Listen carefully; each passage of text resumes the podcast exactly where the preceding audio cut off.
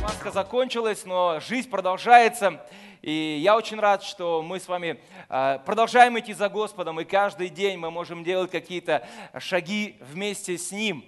И вы знаете, у Бога есть замечательные э, сюрпризы, и не все происходит в нашей жизни так, как мы планируем, не все происходит в то время, когда мы планируем. И поэтому мы должны быть чувствительны к Духу Святому. И вообще мы должны быть открыты для чудес. Потому что Бог, Он сверхъестественный, Он творит все, что Он хочет. Мы не можем его регламентировать, мы не можем его как-то ограничить, мы можем попытаться, но у нас не получится, это точно. И поэтому надо просто принимать от Господа все, что происходит в нашей жизни сегодня, здесь и сейчас. Поэтому, пожалуйста, будьте открыты сегодня для Него, будьте доступны для Него. Пусть ваш приемник будет настроен на божественную волну. И я хочу попросить вас открыть Евангелие от Матфея, пятую главу. Евангелие от Матфея, пятая глава. Девятый стих. Евангелие от Матфея, 5 глава, 9 стих. Блаженны миротворцы, ибо они будут наречены сынами Божьими. Золотые слова, ведь правда? Потому что вся история человечества, она испачкана кровью. И конфликты давно уже стали частью нашей жизни. Политические, религиозные, этнические, личностные, в общем, всяческие – Люди скандалят на кухне, воюют друг с другом в социальных сетях, ссорятся в очередях, в магазине, в больнице, в маршрутном такси. Одним словом, везде, где есть люди, есть место для конфликта. И где собраны двое или трое, там не только можно найти Иисуса, там еще можно найти напряженность в отношениях. Пока человек жил один, все было хорошо и прекрасно, он любил весь мир, но решил сэкономить немного денег и решил с кем-то снять квартиру, тут все в жизни изменилось. До этого был полный мир, штиль, гармония, благоденствие. Человек радовался, получал удовольствие от жизни, но вдруг они сошлись и не сошлись.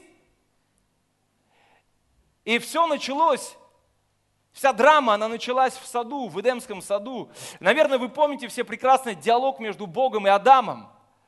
Когда Господь пришел к Адаму и ну, начал с ним разговаривать по-настоящему, по-мужски. Он говорил, Адам, ну скажи, зачем ты это сделал? И, конечно же, Адам, как нормальный мужик, начал отвечать ему по существу. Он говорит, прости, Господи, каюсь, впредь никогда больше не ни. Ведь так, правда, он говорил Адам? Нет. Он как-то начал чего-то лепетать совершенно неудобно, вразумительное. Он начал говорить, ты знаешь, Бог, вот в принципе, она, то есть та, которую ты дал мне, вот она дала, и я ел. И самое интересное, что после этого Господь не описывает их взаимоотношения. Он не описывает, в Библии не написано побагровевшее лицо Евы, когда она услышала про все про это из уст своего любимого, единственного, ненаглядного мужа – она ничего не описывает, я имею в виду Священное Писание, Библия, не описывает то, что происходило, когда они вышли за ворот рая. И она, наверное, глядя ему в лицо, говорит, значит, это я во всем виновата, да? То есть ты не ел, я тебе это яблоко впихнула, банан там, ананас, что было угодно, я не знаю.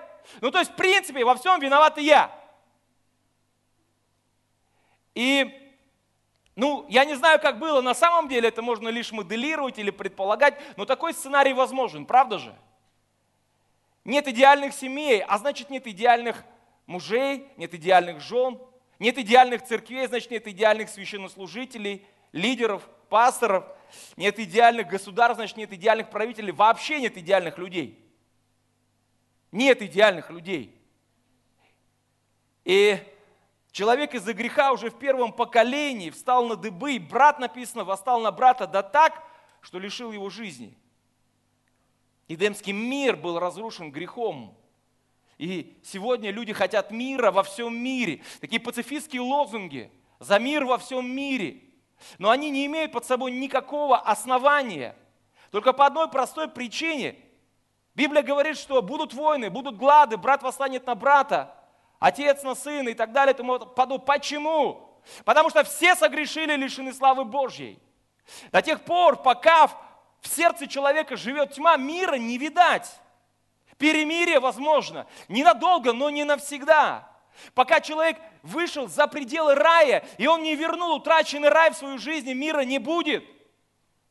Можно мечтать, можно думать, можно хотеть, можно желать, но пока человек находится за пределом Божьего присутствия, за пределом Божьей любви, к сожалению, мира не получится. Блаженны миротворцы, ибо они будут наречены сынами Божьими. И Библия говорит, быть миротворцем – это отображать Божью природу. Сын всегда несет в себе природу Отца. И Бог наш есть Яхве Шалом, Он есть Бог мира. И если я хочу быть миротворцем, то тогда я должен быть носителем Бога в своей жизни. Быть Христофором, быть носителем Христа. Быть скинией, в которой живет Дух Святой. И только тогда, и только тогда возможно, чтобы я пришел с миром, а не с войной.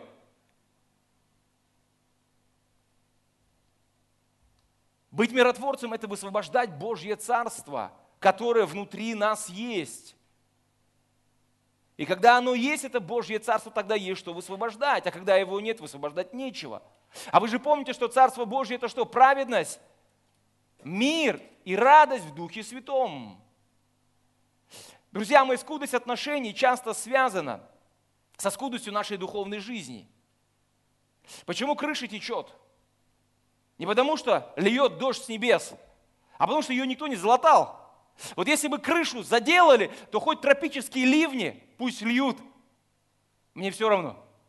Потому что кто-то эту крышу заделал. Почему мы ссоримся, почему мы ругаемся, почему мы грыземся, почему мы друг друга съедаем? Не потому, что мне что-то в тебе не нравится, а потому что внутри меня очень мелкая река. Мы сегодня пели об этой реке, но, к сожалению, мы иногда бываем на мелководье. И если бы чуть-чуть поглубже зайти, то даже твои, там, не знаю, несовершенства, они были бы незаметны, потому что Божья любовь все покрывает. Божья любовь всему верит, Божья любовь терпит, Божья любовь не раздражается и так далее и тому подобное. Мне не нужен ты совершенный. Вообще. Если внутри меня живет эта Божья любовь, мне не нужно никакого совершенства от тебя. Просто Бог хочет ее изливать на тебя в любом случае. И поэтому так важно, дорогие мои, понимать, что быть миротворцем возможно – Прежде всего тогда, когда я живу с Богом и живу с Богом по-настоящему. Скажите по-настоящему. Живу с Богом по-настоящему. Вот по-настоящему. Не просто формально, не просто иногда, не просто между прочим, но по-настоящему. Иисус в Евангелии от Иоанна в 14 главе, в 26 стихе говорит следующие слова. Он говорит, мир оставляю вам, мир мой даю вам. Не так, как мир дает, я даю вам. Оказывается, миру тоже есть что предложить. Иисус говорит, я даю мир, но не так, как мир дает мир. Не только от Бога, но оказывается и люди, окружающие нас, которые не знают Бога, они тоже могут предложить какой-то мир. Может быть, вы когда в школе учились, может быть, еще с тех времен вы помните такую фразу «пакс романа», романский или римский мир – был такой период в истории Римской империи, когда Рим и вообще Римская империя, она жила спокойно. А знаете почему?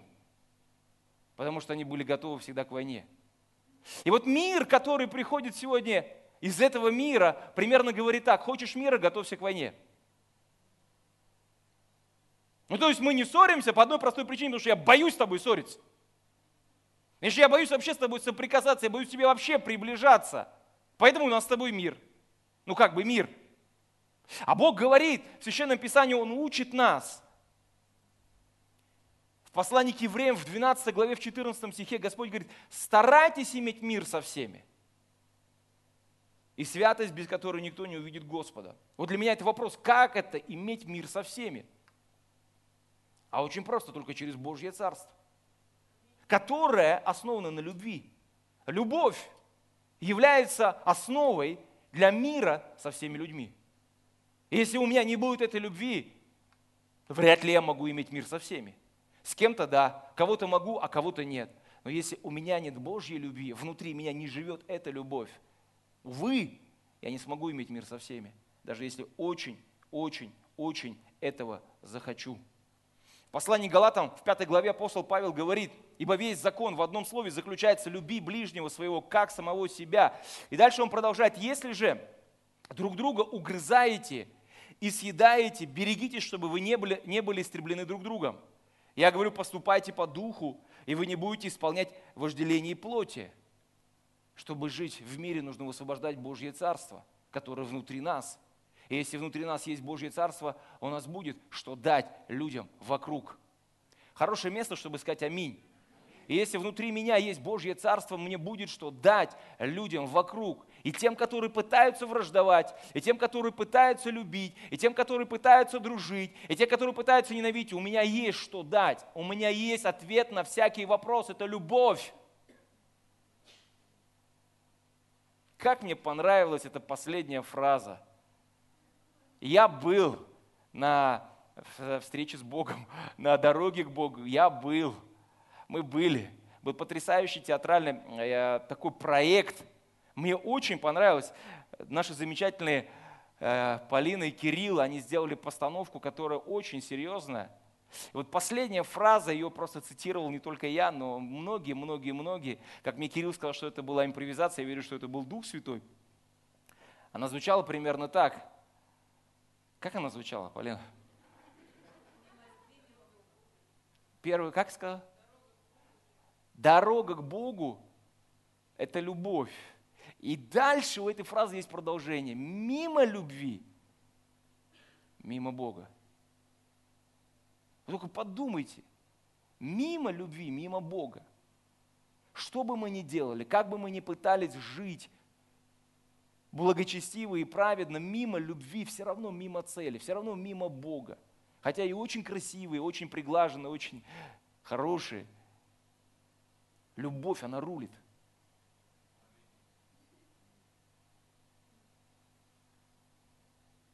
Причиной наших, наших конфликтов, очевидно, является не любовь. Не потому, что мне не дали больше кого-то полюбить, из-за этого у нас такая теперь вражда.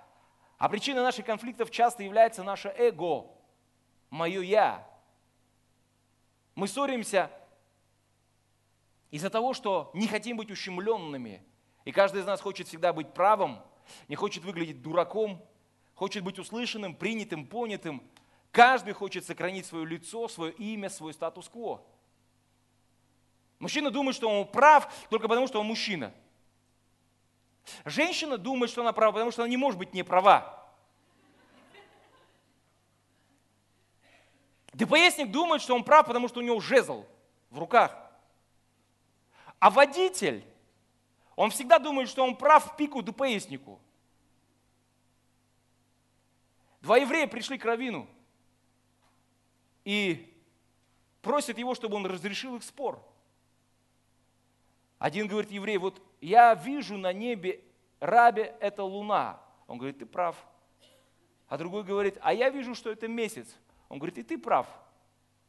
А жена ему с кухни говорит, Соломон, так не бывает, что оба правы.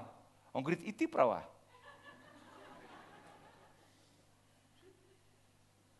Муж говорит жене, ты как-то не очень вкусно приготовила сегодня щи, он по-своему, возможно, прав. Она говорит, я весь вечер потратила на это, и она тоже права.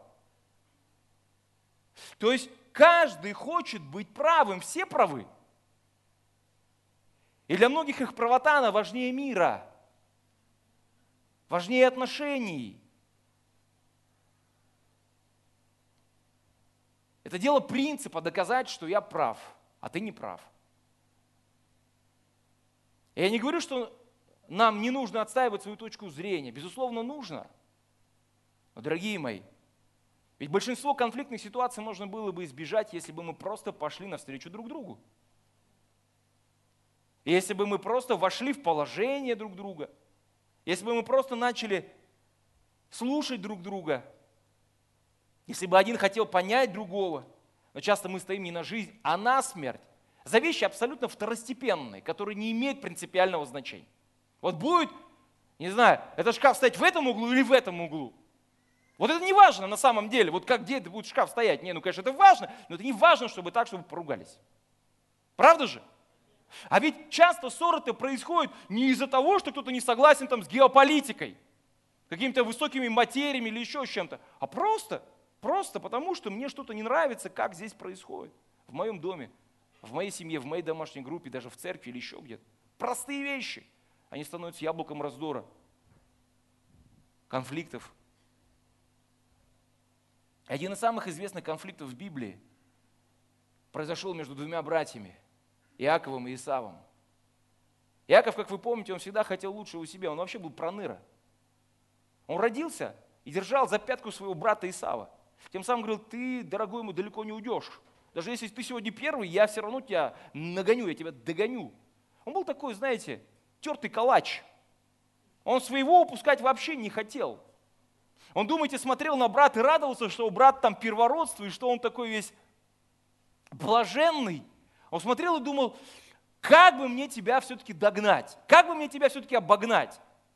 И вот братец его, старший, приходит с э, полей, с охоты, уставший, голодный, как собака. И тут, пожалуйста, борщец приготовили вкусный. И говорит, хочешь поесть? Хочу. Ну, мне нужно твое первородство. А что мне это первородство? Ты не будешь первородством.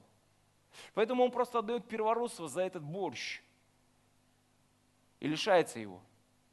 Он обводит его, он просто лишает его очень важного, потому что в семитской культуре это было важно. Но на этом он еще не остановился. Наступает момент, когда отец должен был благословить их. И махинациями он приобретает благословение старшего брата и уходит из дома. Уходит, куда глаза глядят. И вот спустя 14 лет, благословенных в кавычки, 14 лет, которые он жил там у Лавана, он возвращается обратно, но он уже другой. Давайте мы почитаем это в книге «Бытие». Здесь описывается их встреча. Иаков возвращается, обломавшись, смирившись, изменившись. 32 глава, Бытие, книга Бытие, 32 глава.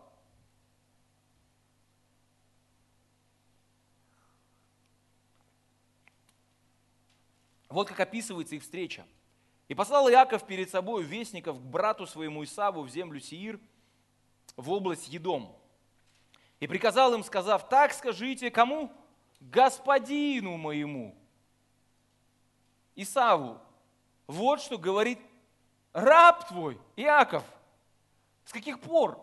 Еще вчера он там хотел стать первым, лишил первородства, забрал благословение, ну, видимо, жизнь его так потрясла, жизнь его так перемолола, что с ним что-то произошло.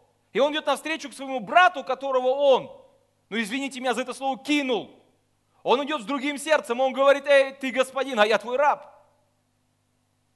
И приказал им, э, и, и сказал, есть у меня валы и ослы, и мелкий скот, и рабы, и рабыни, и я послал известить о себе господина моего, дабы приобрести благоволение пред очами твоими. И возвратились вестники к Акову и сказали, мы ходили к брату твоему Исаву, он идет навстречу тебе, с ним 400 человек. Яков очень испугался и смутился, и разделил людей, бывших с ним, и скот мелкий и крупный, и верблюдов на два стана. Смотрите, Яков уже не тот, он уже не тот гордец. Он уже сокрушенный идет навстречу к своему брату. И именно тогда, в эту ночь, стихами ниже, Иаков встречается с Богом в этом местечке Пенуэл. Он тогда шел навстречу к своему брату, и там Бог посещает его в этом месте Пенуэл. И вы помните, что с ним произошло? Бог коснулся его бедра, он встал хромым и с исцеленным сердцем. Его сердце стало другим после этой встречи с Богом. И когда он утром проснулся, мы читаем в начале следующей главы, это 34 глава, вернее 33, с первого стиха. Взглянул Иаков и увидел, и вот идет Исаф, и с ним 400 человек. И разделил детей Ли, Рахили и двух служанок, и поставил служанок и детей их впереди, Лию и детей ее за ними, а Рахиль и Иосиф позади, а сам пошел перед ними, и написано, поклонился до земли семь раз, подходя к брату своему. И побежал Исав к нему навстречу, и обнял его, и пал на шею его, и целовал его, и оба плакали. Что произошло, примирение произошло только потому, что у обоих произошло сокрушение сердец. Они оба смирились. Один смирился на то, чтобы идти к своему брату, которого он не любил, мягко говоря. Идти к нему навстречу и кланяться в пояс, причем семь раз, признавая его своим господином. А второй, слава Богу, не стал в позу и не говорил, кто ты такой, я тебя вообще видеть не хочу. Вместо этого он побежал навстречу, они обнялись и оба плакали. Дорогие мои, смирение – это дверь Бога в нашу жизнь. И если я хочу, чтобы благодать обитала в моей жизни, мне нужно научиться этому смирению. Не гордости, не пытаться все время отстоять свою позицию, свою «я», но пойти навстречу моему брату, моей сестре, может быть, жене, может быть, мужу. Конфликт не решается тем, что мы кому-то что-то доказали – или поставили кого-то на место. Но конфликт решается, когда мы примирились. Бог призывает нас к миру, дорогие. Хранить мир, умножать, нести мир. Мы с миром должны входить в дом, и с миром должны выходить из дома. Чтобы быть миротворцем, другая сторона медали. Нам нужен конфликт. Потому что я не могу быть миротворцем там, где сегодня есть мир. Господь призвал меня быть миротворцем. Это означает, что Бог не хочет, чтобы я избегал конфликтов. Бог хочет, чтобы я был там, где есть конфликт. И заметать под ковер наши конфликты, не обращая на них внимания, это делать хуже только себе. Потому что это нерешенный конфликт, это как заноза в сердце, это как гнойник, который в одно время может просто лопнуть. И поэтому делать вид, что между нами ничего не произошло или не происходит, это абсолютно неправильная модель поведения. Быть миротворцем – это быть там, где конфликт. Это дом, это семья, это церковь, это работа. Иначе я не могу быть миротворцем. Миротворческие войска не всегда становятся между двумя враждующими сторонами, чтобы их примирить. Поэтому, чтобы мне стать миротворцем, мне нужно попасть в зону военных действий. Я не говорю о том, что мне нужно эти военные действия спровоцировать. Я просто говорю о том, что мне не нужно избегать конфликтов. Мне нужно приносить туда благодать. Мне нужно приходить и говорить слово от Бога. Мне нужно приходить туда с елеем, чтобы эти раны исцелять. Не подливать масло в огонь, а у, у, угасить этот огонь.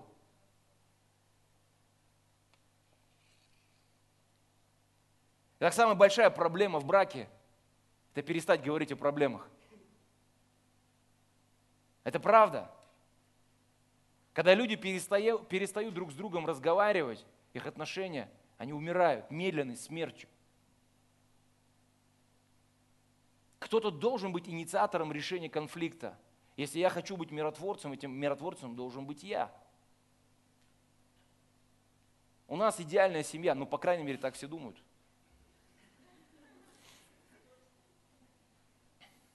по вере вашей да будет нам. Я много раз слышу, у вас идеальная семья, я говорю, да, ты прав, и ты прав, ты тоже прав. И у нас, правда, почти идеальная семья, почти идеальная. Не, не идеальная только потому, что я не идеален. Вот. У нас все идеальны, кроме меня. Поэтому из-за меня она не очень идеальная семья. Вот. И когда у нас происходят какие-то небольшие размолвки, они бывают небольшие и размолвки. То есть у нас не бывает такого, чтобы там летающие тарелки были дома там, или еще чего-то.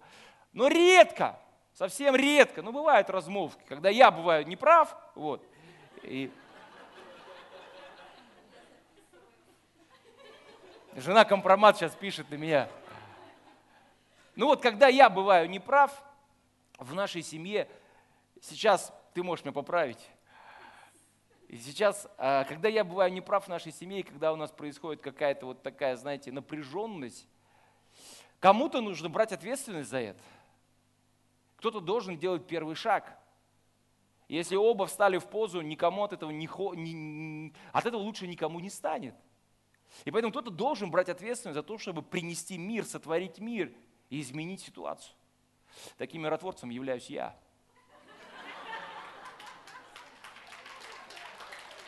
Я сорвал аплодисменты. Я правду говорю? Ну кивни головой ты, да, скажи. Часто. Я понимаю, что это непросто делать первый шаг навстречу другому. Будь то это Яков, будь то это еще кто-то, будь то это Адам, будь то это Ева. Это не просто делать первый шаг. Но я прекрасно понимаю, если я хочу быть миротворцем, то я должен этот шаг сделать. Более того, я вам скажу, мужья, братья, я считаю, что именно мы являемся людьми, которые устанавливают климат в семье. И я считаю, что какая бы ни была жена, будь она права или не права в тысячу крат, но я считаю, что именно мужчина должен принимать, брать на себя инициативу в том, чтобы установить в доме мир и согласие, и принести любовь. Потому что Библия говорит, что муж есть слава Божья. Муж есть слава Божья, а жена – это слава мужа. Поэтому если я понимаю, что на мне есть Божья слава, есть Божья ответственность за то, чтобы в доме моем, в доме моем был мир. Это зависит от меня, это зависит от нас. Это мы должны принимать эти вызовы и делать эти шаги навстречу, даже если больно, даже если не хочется, даже если кажется, что это вообще невозможно. И говорить друг с другом в нормальном тоне, да еще так, чтобы услышать, это не просто необходимость, но это то, что сохранит не только ваши нервные клетки, но вообще ваш брак, ваши отношения и ваше служение. За свою непродолжительную практику консультации семейных пар я увидел, что есть несколько сценариев, как супруги общаются друг с другом. Сценарий, сценарий номер один, я его называю катастрофа. Это катастрофа. Как это выглядит? Это просто, знаете, сценарий из разряда кухонных боевиков. Это когда либо один, либо оба, у них как будто изнутри какие-то вылезают какие-то силы, у них так широко рот начинает открываться, раньше не открывался, тут так широко рот открывается, и глаза, они такие становятся красные, и они прям выходят из орбит люди начинают так орать, так орать. Либо оба друг на друга, и у них состязание, чей лоб крепче. Либо один кричит так, что второй этот ор парализует, и он, он просто не знает, что ему сказать. Вот это я называю катастрофа. Когда люди в браке, люди в семье начинают друг на друга кричать. Милые бронятся – только тешится, да? Нет. Притчи 25 глава, 28 стих написано, что город разрушенный, без стен, то человек, не владеющий духом своим. Итак, человек, который не владеет своим духом, он лишается защиты, и стрелы лукаво попадают в сердце, раскаленные стрелы. И человек начинает ненавидеть, и человек начинает жить в раздражении, в горечи, в обиде, потому что защиты уже больше нет. Знаете, слово не воробей вылетит, не поймаешь. И страсти улягут, а слова эти останутся, они будут звучать, они еще будут долго сверлить чей-то разум. Поэтому я просто молюсь, я прошу, я призываю, никогда не повышайте голос друг на друга. Если вы в семье, если вы в браке, не кричите друг на друга. Все закончится, все пройдет. Ветер уляжется, море утихнет, все образумится, но жизнь будет продолжаться. Но какой она будет, эта жизнь, после этого конфликта? Одному Богу это известно. И можно ли будет собрать разбитый этот сосуд по частям? Тоже большой вопрос. Потому что иногда слова не ранят гораздо больше, чем любое другое оружие. Матфея 5 глава 22 стих написано, «А я говорю вам, что всякий гневающийся на брата своего напрасно подлежит суду. Кто же скажет брату своему рака, подлежит Синедриону, а кто скажет безумный, подлежит гиене огненной. Никогда не обзывайте друг друга. Не говорите друг другу каких-то обидных слов.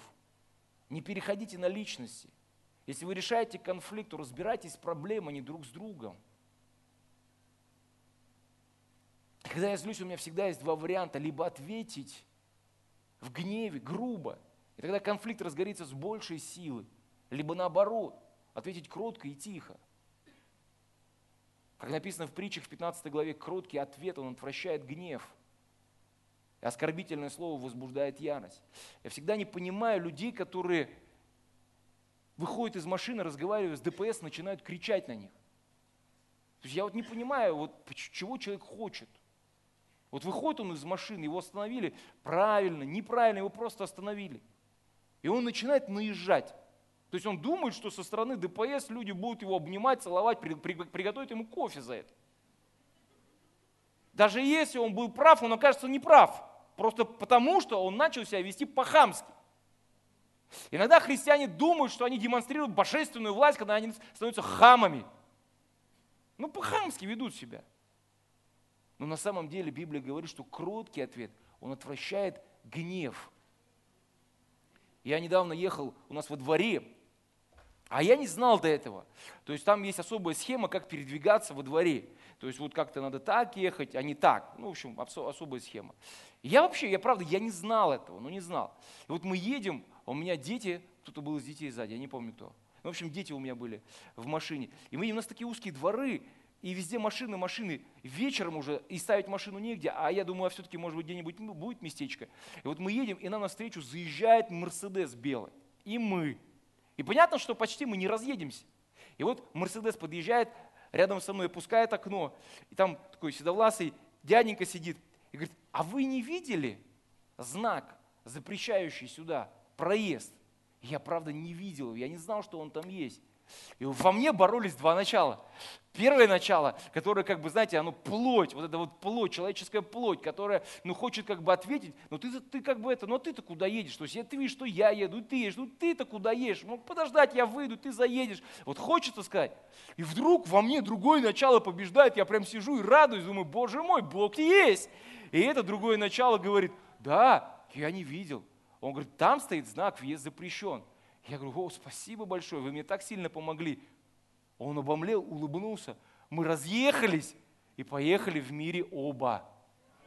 Оба в мире поехали. Это возможно, оказывается, уехать в мире.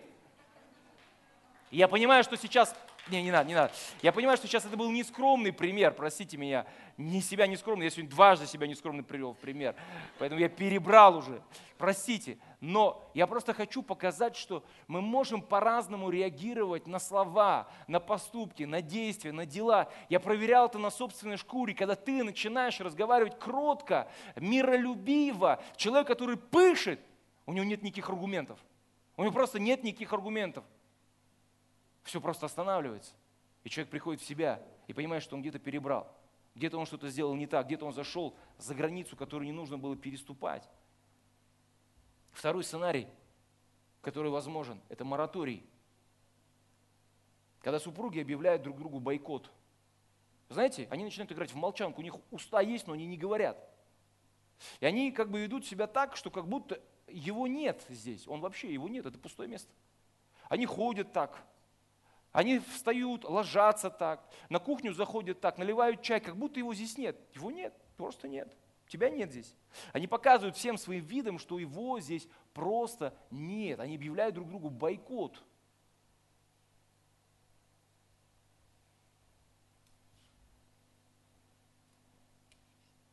В этом случае молчание не является золотом.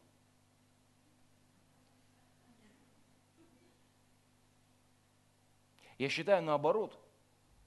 Нужно кому-то раскодироваться первому и начать говорить. Немного помолчал, но теперь начни говорить. В Матфея в 5 главе, в 22 стихе написано, «Итак, если ты принесешь дар твой к жертвеннику, и там вспомнишь, что брат твой имеет что-нибудь против тебя, оставь там дар твой пред жертвенником и пойди прежде примирись с братом. И тогда приди и принеси дар твой. Мирись с соперником твоим скорее, пока ты еще на пути с ним, чтобы соперник не отдал тебя судье, а судья не отдал тебя слуге, не вергли бы тебя в темницу. Быть миротворцем – это оставить свой дар и пойти навстречу первым. Что он обо мне подумает? Он подумает обо мне, что я слабак, что я нюня, что я тряпка, Да пусть что угодно думает. Если я миротворец, если я понимаю, что я дитё Божье, а Библия говорит о том, что они нарекутся дитями Божьими, сыновьями Божьими, то мне без разницы, что он обо мне подумает. Я призван понести мир в эти отношения. Поэтому я должен сделать этот шаг первый. Спасибо за ваш аминь. Я призван сделать этот шаг первый. И сценарий номер три звучит так, отдавили ухо. Ухо отдавили кому-то. Знаете, ушами те имеют уста, не говорят, а эти ушами слушают, но не слышат. Я уже в последнее время много раз слышал такие истории, ситуации, когда э, ты говоришь, э, семейная пара обращается и говорят, слушай, вот у нас такая проблема, которая не решается годами. Я говорю, ну сядьте, поговорите, говорим. Ну вот сели, говорим. Я говорю, и чего? И ничего не решается, ничего не происходит. В смысле? Ну, я говорю ему, что мне это не нравится, или это должно быть по-другому. Он кивает, говорит, я согласен. И что? А воз и не там. Человек кивает головой, соглашаясь с тем, что это неправильно, что это нужно изменить, и опять возвращается домой, к себе, на работу или куда угодно, и там ничего не меняется, все по-прежнему остается таким же. Жена говорит мужу, ты же согласен, дорогой, что в туалет без света ходить не очень удобно? Конечно. И ты же там поменяешь лампочку? Конечно, поменяю. Но надо забывать вопрос задать, когда? А нужно с этого начинать, когда ты поменяешь там лампочку. То есть будет либо некогда, либо когда-то, либо вообще никогда. Поэтому всякий кивок твоей головы или моей головы и невыполненные потом обещания будут очень дорого стоить. Потому что происходит девальвация, обесценивание слова – Люди перестают верить словам, потому что человек говорит, а потом с этим словом ничего не происходит. И чем чаще это происходит, тем дешевле слово. Чем дешевле слово. И потом уже сложно верить этому человеку, он говорит, сделал, а ты понимаешь, что ну, где-то там на уровне подсознания ты понимаешь, что ну как сказать, сделаю. Есть всегда вариант Б, если он не сделает, то кто-нибудь сделает другой. А зачем это нужно?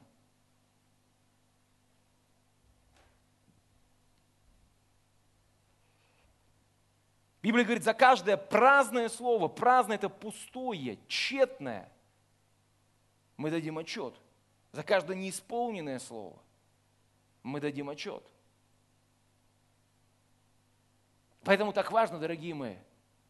И лучше не обещать, чем обещать и не исполнить. Лучше отодвинуть разговор на потом, чем пообещав сегодня, завтра кусать себя за локти и говорить, что опять забыл, опять проворонил опять не сделал, опять пообещал, опять не приехал, опять не позвонил, опять не купил, опять, опять, опять, опять. И вот на этом рождаются конфликты. Причем затянувшиеся, хронические конфликты, которые годами не решаются. Просто потому, что человек не отвечает за свои слова. И я считаю, что в любом конфликте нужно начинать решение с себя – Нужно смотреть на себя, на свое сердце, а не на, не на другого человека. Иногда мы берем палку не с того конца. Мы думаем, я сейчас с ним разберусь, я ему сейчас все выскажу, что я о нем думаю, и потом тогда все станет на свои места. Но Библия говорит, Евангелие от Матфея, 7 глава, что ты смотришь на сучок в глазе брата твоего, а бревна в твоем глазе не чувствуешь? Или как скажешь брату твоему, дай выну сучок, а в твоем глазе бревно? Лицемерь, вынь прежде бревно из твоего глаза и увидишь, как вынуть сучок из глаза брата. Итак, если я миротворец, то тогда я должен иметь мужество и решимость посмотреть в зеркало и увидеть, в чем я был неправ, что я сделал не так, что мне нужно изменить, над чем мне нужно поработать. Все начинается с меня. И если это так будет, я вас уверяю, жизнь изменится в лучшую сторону. Поэтому Бог часто смотрит и ждет, кто первый пойдет навстречу, кто сделает этот первый шаг. И когда мы начинаем судить сами себя, уже другим судить нас нечего. Судить нечего, я уже сам себя посудил, я уже покаялся, я уже пришел с повинной. Прости меня, дорогая, прости. Ну как она может меня потом судить, если я пришел уже с повинной? Я говорю, я виноват. Вот на, набедокурил, на, надел дело, прости меня. Ну какой суд может быть после этого, если я начинаю это с себя? 1 Коринфянам 6 глава 7 стих.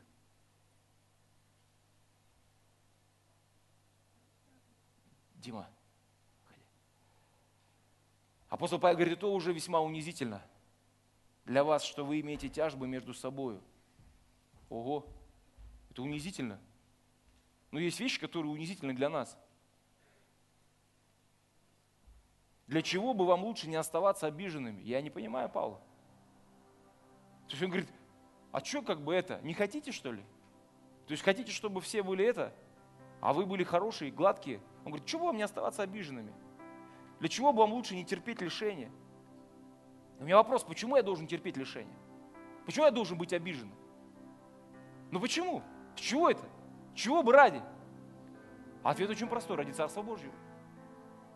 Вот просто ради Царства Божьего.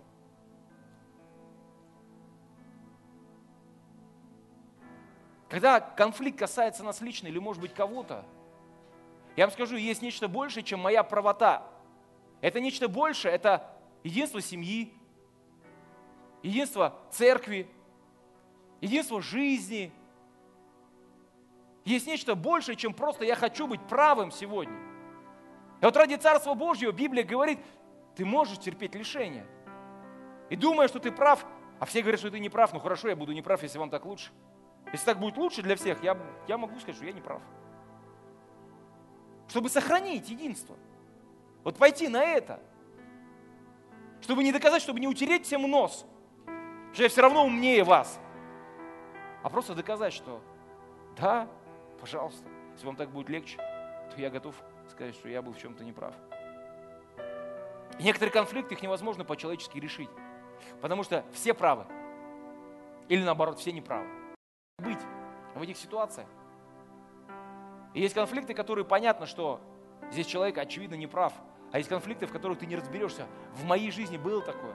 Я встречал такие случаи, экземпляры, когда сидишь, слушаешь, ты не понимаешь вообще, ты думаешь, Господи, хочется быть Соломоном, которому Господь, Господь дает мудрость, ты рассеки их надвое. И тогда поймешь, кто прав, а кто не прав. Как быть, если все правы? Если две стороны смотрят друг на друга и говорят, я прав, и тот говорит, я тоже прав. Остается лишь одно. Относиться одному к другому лучше, чем тот заслуживает. Просто поднять его и сказать, что я это делаю, потому что Бог тебя любит, и я тебя люблю. И сохранить тем самым братство, сохранить тем самым семью, сохранить тем самым отношения. Иметь превосходный дух – не дух превосходства, а превосходный дух. Как было с Иосифом, помните, в Ветхом Завете.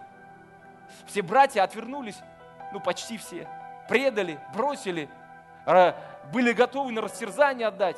И вот спустя годы они приходят к нему, и можно было бы ему поглумиться над ними. А вместо этого он плачет при встрече с ними, вытирает слезу, потому что они его не узнали, а он-то их узнал. Он-то мог с ними сделать все, что он хотел, а они-то с ним уже ничего сделать не могли. И они-то точно были неправы, а он-то точно был прав. И вместо этого он им мешки благословений. Вместо этого он им там золотые чаши. Вместо этого он им лучшие пастбища. Вместо этого он их принимает и дает им шанс выжить. Вот что значит превосходный дух. Когда я умоляюсь ради тебя, чтобы ты возвысился. Священное Писание говорит, будьте в мире между собой. Если я все время буду требовать то, что мне принадлежит по праву, отстаивать свою правоту, свои позиции, то это может привести к расколу, а иногда к разводу, разрыву отношений. Так бывало ученики Христа, они спорили, кто из них больший – Коринфе ученики шли к мирским судьям, чтобы те судили их, тем самым дискредитируя церковь. Сегодня мы порой с пеной у рта доказываем свою правоту. Но знаете, быть миротворцем – это быть во Христе. Это быть во Христе. Быть миротворцем значит быть исполненным мира Божьего, способного на жертву ради ближнего своего. Апостол Петр говорит, уклоняйтесь от зла и делай добро. Ищи мира и стремись к нему. А я хочу напоследок дать буквально три совета, как решать конфликт, которые все равно возникают, будут возникать. Во-первых, не оставайтесь должными никому ничем. Что я имею в виду? Постарайтесь исполнять свои обязательства. Будьте верными своим словам. Если вы берете деньги в долг, возвращайте деньги. Не говорите так, что богатство неправедных перешло в руки, или богатство нечестивых перешло в руки праведных. Господь дал, Господь взял. Благословенное имя Его. Не говорите так. Взяли в долг, возвращайте, причем в, в то время, в которое вы сказали. Исполняйте свои обязательства на работе. Будьте работником, который приходит вовремя. Не опаздывайте на работу. Делайте все то, что от вас зависит, и делайте даже сверх того. Я вас уверяю, конфликтов будет меньше. Если вы будете отдавать должное каждому, кому честь, тому честь. Следующее, если брат твой имеет что-то против тебя, иди первым на примирение. Не копите количество неразрешенных конфликтов, ищите мира. Просто делайте шаг навстречу друг другу. И последнее. Не отвечайте злом на зло и ругательством на ругательство. Поступайте по духу и не исполняйте вожделение плоти. Потому что плоть всегда будет требовать возмездия, а дух – прощения. Плоть будет всегда настроена на справедливость, а дух – на милосердие. Побеждайте зло добром. Это единственный путь, который возможен, чтобы зло искоренять в этом мире. Итак, дорогие мои, Иисус, воскреснув на третий день, пришел к своим ученикам с распростертыми объятиями, с проколотыми, пробитыми руками. И он говорит им, что? Мир вам, братья! Потому узнают, что все вы мои ученики. И он говорит, если вы хотите быть сыновьями Божьими, то будьте миротворцами, будьте носителями мира, несите этот мир. Он пришел с миром, и Он то же самое хочет, чтобы делали мы, ты и я, на работе, в школе, дома, в церкви, везде, чтобы когда ты приходишь, приходил Божий мир. Ни вражда, ни война, ни распри, но мир от Господа, который превыше всякого ума, который невозможно понять и постичь. Мир, который изнутри исходит, из сердца, который является Царством Божьим, и мы это Царство приносим в этот мир. Не так, как мир этот дает, а так, как Бог дает этот мир из любви.